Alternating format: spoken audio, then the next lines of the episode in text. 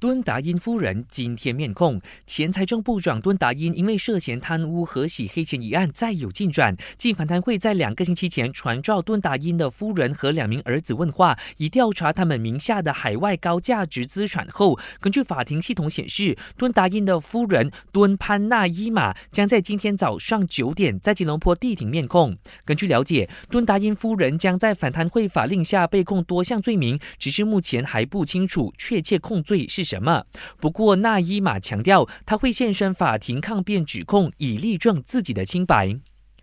为了减轻电召车司机的负担，通讯部长法米将在今天宣布一项专为电召服务、电召摩托车送餐和包裹服务从业人员而设的独家折扣电信配套。他就说，目前每家电信公司都同意提供这个配套，希望这些小小的努力能够缓解这些零工经济的困境。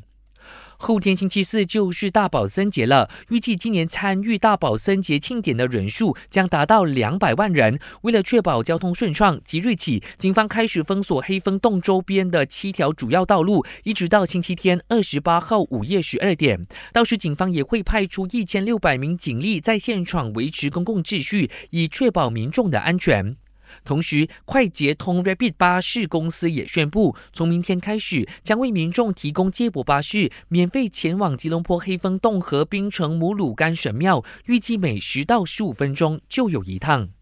感谢收听，我是嘉俊。